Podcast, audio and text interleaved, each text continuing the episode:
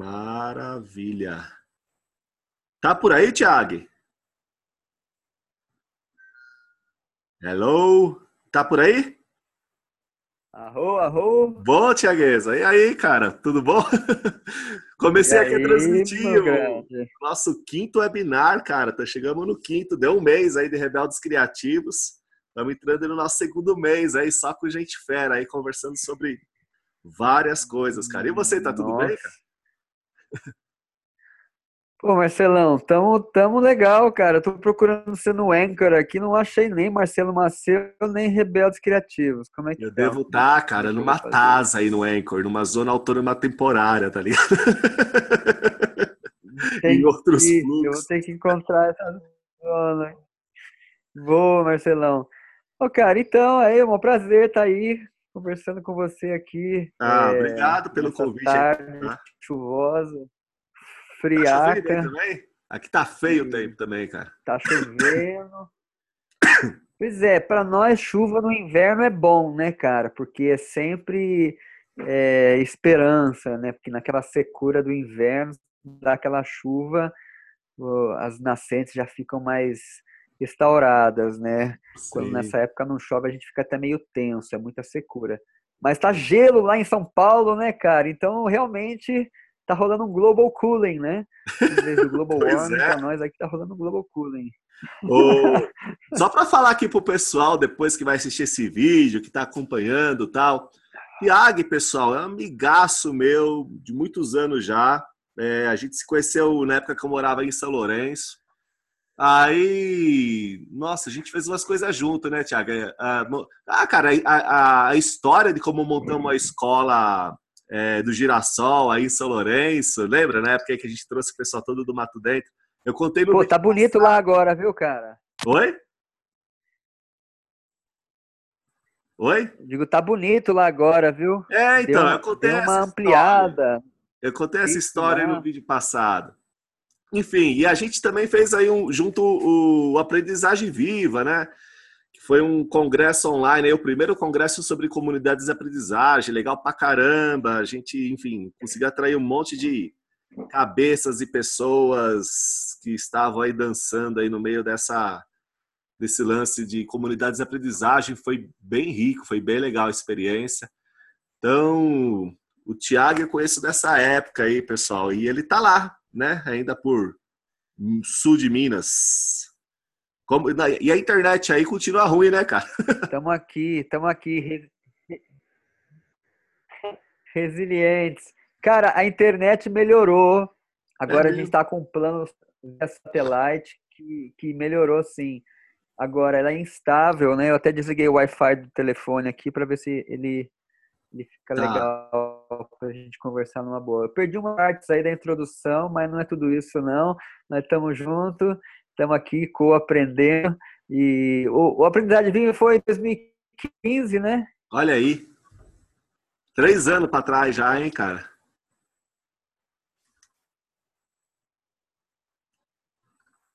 Som. Agora, o som, teste. Voltou, mano, voltou. Beleza. Ok. É, vai ficar dando. Desse, do jeito que tá aí, parece que vai ficar dando uma variada mesmo. Pessoal, desligar o Wi-Fi. Segura a onda aí. Vai lá, vai lá, Dá, uns, dá, dá, dá 30 segundos. Dá 30 segundos. Joia. Espera aí, eu vou pedir pro pessoal desligar tudo lá. Tá. Então, mas pessoal, é que continuando, enquanto o Thiago lá vai lá ver se dá uma liberada na internet, o Thiago ele mora, cara, no interiorzaço lá, numa comunidade lá no, chama Mato Dentro, é bem roça lá, então, enfim, a comunicação lá não é aquelas coisas, né? Mas é, foi com o Thiago, é uma turminha grande aí que ele que ele conhecia também lá da região, que a gente começou a história da aprendizagem viva e montamos aquela escola, que eu falei, a gente conversou no webinar junto com o Eric Vilaverde, no webinar passado. E aí, meu amigo? Agora acho que voltou, hein? Bom, tá Agora ótimo. estamos em real time. Excelente, cara, excelente. E aí, Thiago, você, você tinha comentado comigo aí na outra semana, cara, que vocês adquiriram uma terra aí em, em conjunto aí, estão com os projetos de fazer umas coisas ligadas aí nesse espaço. Conta pra gente aí como que tá sendo isso. Vai ser o quê? Uma TAS, cara? Uma zona autônoma temporária? Você tá montando uma bolha aí no. Então. Fala aí para nós. Deixa eu. Nós estamos construindo uma arca que vai vir um dilúvio. Oh. E essa arca, ela vai. Ela é. Os caras proféticos, né, mano? Apocalipse upon us. E você sabe que estou falando disso, mas um amigo meu outro dia me presenteou com um livro que chama-se Apocalipse nas Asas de Área. E de fato é um livro profético, é um livro todo feito em cima da, do livro Apocalipse, né, Revelations, de um ah. amigo nosso que é bem estudioso da, da Bíblia e tal. É tipo assim, Mahalila, sabe aqueles jogos assim de tabuleiro que você tem que passar num certo circuito e tem cada fase tem um aprendizado e toda uma vivência, né? Então certo. ele fez tudo isso em cima do livro Apocalipse. Cara, é tipo um RPG é, bíblico, um negócio assim. ah, eu curto, cara. Pô, RPG baseado cara, no Apocalipse é muito louco, então, hein? Muito louco, cara. Você precisa ver. O jogo assim ficou muito bem feito. É um irmãozão de coração, né? Muito sincero na caminhada dele. E a gente jogou, cara, e tipo assim, vários, várias sincronias assim se mostrando durante o jogo, porque tem um papo assim que se você não se salva, é, você leva o número da besta, cara. E aí você é tipo condenado. Você, além de perder o jogo, você fica mal ali na noite, sabe, com os amigos, né? Não, e aí tem um lance, mal, tem umas cara. coisas que um recorre ao outro. Então, e eu tava quase para ser condenado, cara. Eu ia levar o número da besta na testa. O, Mala... o Malakai me salvou, assim, num ato assim, cara, de jogar o dado. E ele só podia cair um, e ele conseguiu cair um, Sério? e ele conseguiu me salvar. Então, várias. Mas vamos lá, cara. A Terra, em primeiro lugar, ela não foi adquirida ela não foi adquirida, né? Essa terra, ela foi na verdade permutada é, com uma outra terra que na verdade era uma construção. Você chegou aí lá no espaço, Lakshmi, é um espaço sim, eu fui de fato então comunitário vezes, aqui. Eu fui sim. Você foi lá no numa celebração de batismo, alguma coisa assim? Fui, teve um outro lance lá também que teve que eu fui lá algumas vezes, cara. Que a gente, enfim, levava fazia uma festa lá mesmo, né? Levava umas coisas lá para comer, beber, dava uma celebrada lá, mas eu fui lá mais de uma vez, com a família, tudo, com a então, face. Ali, então, ali era um espaço que era comunitário, que foi a doação de três donas aqui, uh, de uma faixinha em comum. A galera foi lá em mutirão ergueu um espaço e virou um espaço de convivência por, sei lá, vinte e tantos anos. Mas ali tinha algumas limitações. A gente não tinha energia elétrica, e a gente também não tinha um sistema de saneamento básico eficiente ali. Uhum. E ficar e estava muito colado num sítio também de uma outra família que, que tem um trabalho bonito aqui no, no bairro e tudo mais, né? Tem um espaço ali de retiro e a galera, né? O espaço de convivência do lado de um espaço de retiro silencioso, você já pode entender que que, né, cara, é, são linguagens diferentes, né?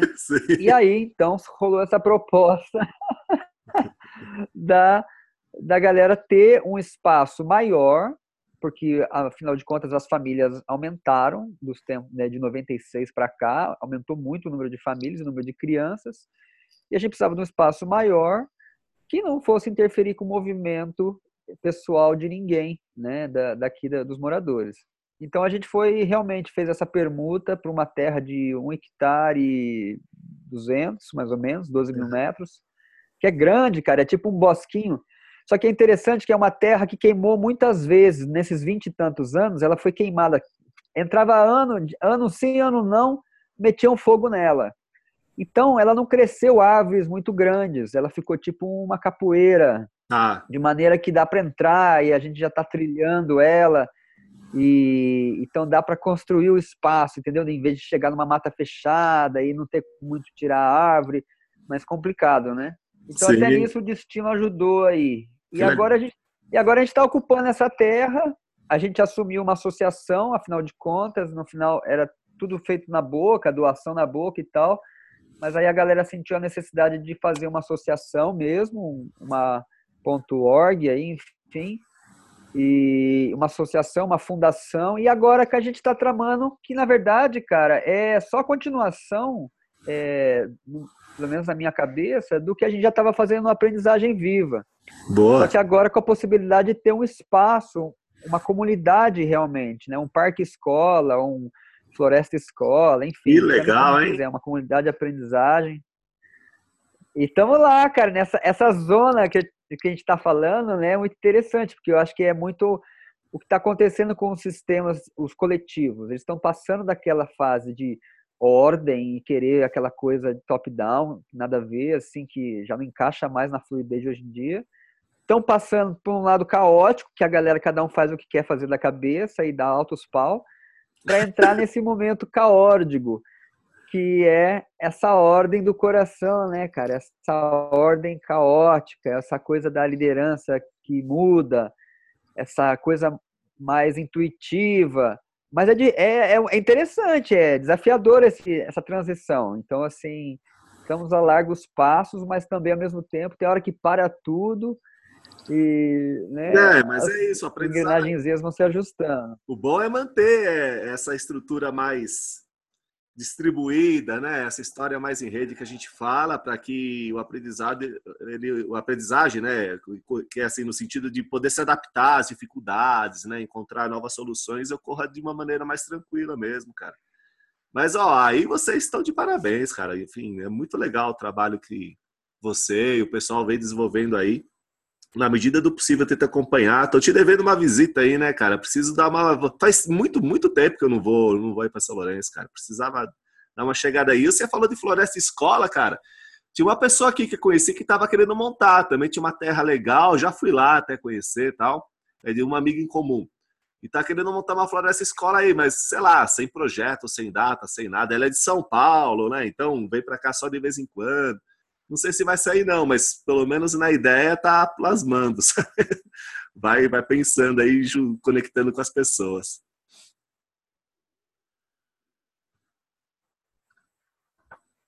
Hello, Tiagueza. Aí, tô te Agora sim. É, eu ouvi o que você falou e eu, lem e eu lembrei uma coisa que o, que o Rafael Cruz falou. O Rafael Cruz ele é dono da UEBM, Universidade Barra Mansa, e ele está com a gente há pouco tempo. Que ele também fez parte, faz parte ali do Enarc, né, daquela movida toda. E está falando da, da floresta escola, da floresta não como ambiente de educação, mas a floresta como educadora. E é diferente essa vibe, porque né? Não como um ambiente de educação, não é essa de levar para embaixo da árvore. Não, não. Aqui que a árvore vem falar. E, e é toda uma outra dinâmica, né? É, com as crianças e, e, tudo mais. Então a gente tá, tá, tá vibrando nisso aí. É, porque isso que você falou é importante, cara. Porque às vezes as pessoas acham que mudando o ambiente, né? Você muda a escola, né? Mas não muda, cara. Continua no mesmo esquema, continua tendo os mesmos problemas. Teve a época que o pessoal queria colocar um, um, um laptop, um tablet para cada aluno. Então não é tecnologia que vai mudar, não é de estar tá fazendo embaixo da árvore, nem nada, cara. Tem que. O negócio, o buraco é mais embaixo, né? Não, não, não adianta você ter um ambiente top, por mais lindo que seja, se a escola continua sendo reproduzida. É no, é no, é no ponto X, né? É, cara, é isso mesmo, cara. Agora, Tiago, o, o, é. o, uns tempos atrás, cara, você tirou aí o seu vídeo. Tô aqui, tô aqui. Beleza. É, eu tirei porque tava muito ruim, é. Tá. Uns tempos atrás você tava na maior ativa aí com relação à a, a parte musical sua aí, né? Enfim, você é cantor, compõe, toca. Continua nessa, cara? O, produziu coisas novas aí? Cara, a música para mim é quase que assim um, é uma ânsia é, que eu preciso expressar, entendeu? É, ela, eu, eu já tentei ter um approach mais assim objetivado assim com a música, e fazer website, tarará, e tentar produzir coisas realmente assim, mas eu hoje eu estou seguindo um fluxo muito natural, assim, se se acontecer de ter outro, porque assim é um trampo, é muito trampo, né, cara? Você fazer uma tudo sozinho, hoje em dia que se faz, mas aí a questão para mim é outra, assim, qual que é? Para que colocar, né? Para que melhorar mais do que isso, tipo assim? Então eu vou eu vou vomitando assim no meu tempo subjetivo, né? Em mais sweet on pace. Porque assim, cara, é, não, não tenho pretensão de que essa a música que, que, que assim que me toca tenha que venha tocar outras pessoas, né? Então, tipo assim, se eu coloco, se eu jogo a minha pedrinha no lago, já tá bom, né? É, em questão de, de produção e tal, né? Mas chegar um dia alguém me convidar, pô, Thiago, vamos produzir aqueles sons seus lá e colocar umas orquestras e umas coisas muito loucas, eu vou falar, lógico, irmão, vamos embora.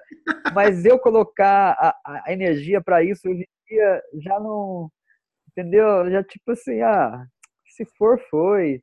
É, cara, é, um tempo atrás eu me peguei é, atrás. É, fala aí, fala aí. Desculpa, cortou aqui, mas o que um tempo atrás eu me peguei indo atrás de um amigo meu que toca muito bem a flauta, escreve muito bem, porque eu queria escrever um livro de memórias póstumas. Eu falei, cara, tem um monte de som instrumental aí que eu nunca escrevi, velho. Ele falou, que memórias póstumas do caralho, cara? Eu falei, não, velho, é que porra, pelo menos fica para alguém que lê aí essas paradinhas. a galera aí ficou tocando, né? Porque de repente é legal. Aí eu ia todo, todo sábado, eu ia na casa dele, a gente começou a registrar. Aí ele me mandou as partituras, nem sei onde eu pus agora, tem que até achar.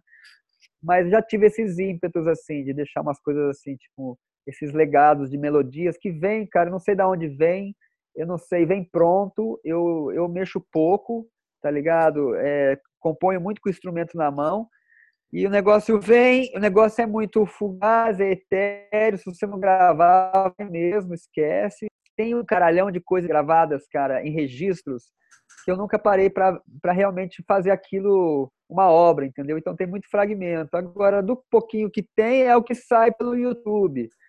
E tem um tanto querendo ser uma hora aí, como eu falei, né, cara? Virar orquestra, sei lá o quê, mas. Putz, cara, que legal. Desses maestros, desses maestros, a gente né, se conhecendo pelo caminho e. Pô, né, tem que fazer isso aí mesmo, cara. Não deixa passar, não. Legal pra caramba, meu. Nossa. Deve ter muita melodia aí, muita coisa aí que você, enfim, ainda não, não tem nada, não conseguiu gravar, não conseguiu escrever, pelo menos, né? Bem frio, né?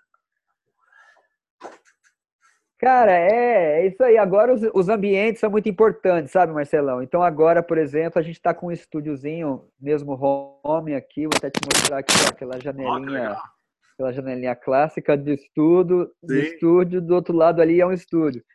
E assim, as coisas vão chegando, né? Na, na medida da necessidade, da possibilidade. Acho que agora tem muita remada nessa, nesse campo da educação que está abrindo é, frentes, né, cara? Né, tem uma galera abrindo frentes ali, juridicamente falando. O Pacheco é um que não saiu da linha de frente ainda, né? Já anunciou, falou que daqui dois anos ele aposenta a chuteira. Ah, é? tá bom. Mas, tá... Então, assim, a gente tem até lá, no mínimo, para conseguir dar uma avançada, cara, nessa frente aí e poder estar tá mais livre em relação à aprendizagem no Brasil, que eu acho que é uma, é, um, é uma conquista válida, sabe? E, cara, não sei, depois de 2020, projetando aqui agora um lar meio profético, como é que as coisas estão né, no mundo, estão coisa tudo muito frágil, tá tudo muito delicado. Eu acho que as pessoas vão voltar mais para um, umas questões mais básicas, assim. E aí eu acho que a, a ciência de redes vem nos salvar. É o avatar. O avatar em nós são as redes, né, cara? As redes das redes. Ô, ô, ô, mano, você falou que vai, você vai fazer um encontro aí, cara? Tá pensando em armar? Já tem data? O que, que você tá pensando desse encontro aí ligado à aprendizagem aí? Boa. Então, a gente teve agora no ENARC, é, o sétimo ENARC, que foi lá em Resende. O ENARC é o Encontro Nacional dos Românticos Conspiradores. Oh, pedindo a licença poética aqui, em vez de conspiradores, co-inspiradores. É, a, a mudança é oficial, mas eu já estou fomentando aqui um, uma forma de pensamento. Porque conspirar vem muito da coisa assim de você falar secretamente, ali na calada da noite, sem nem que, né, sem ninguém te ouvir muito, para a coisa não ser. E eu acho que não é essa, cara. A vibe não é tá anti nada, é co-inspirar uns aos outros, e, e nessa tá abrindo alternativas, né, cara, para a questão da educação. Então a gente foi lá no, no, no, no Enarc, no, em Resende, e na hora de apresentar os projetos, a gente apresentou o projeto do Mato Dentro, da comunidade de aprendizagem do Mato Dentro, e a galera ficou amarradona na, na,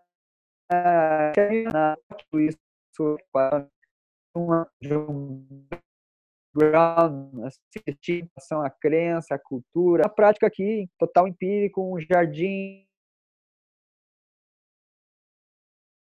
E propôs fazer o um encontro aqui. E Muito ainda bom. não tem uma estrutura física, pra, mas a gente está tá sentindo que vai ser o primeiro ENARC, que vai ser vivencial de fato. Então, tipo, a gente já está contemplando vivência de bioconstrução, é, vivência de cozinha, vivência de um monte de coisa e já está fazendo isso na Terra, como já um.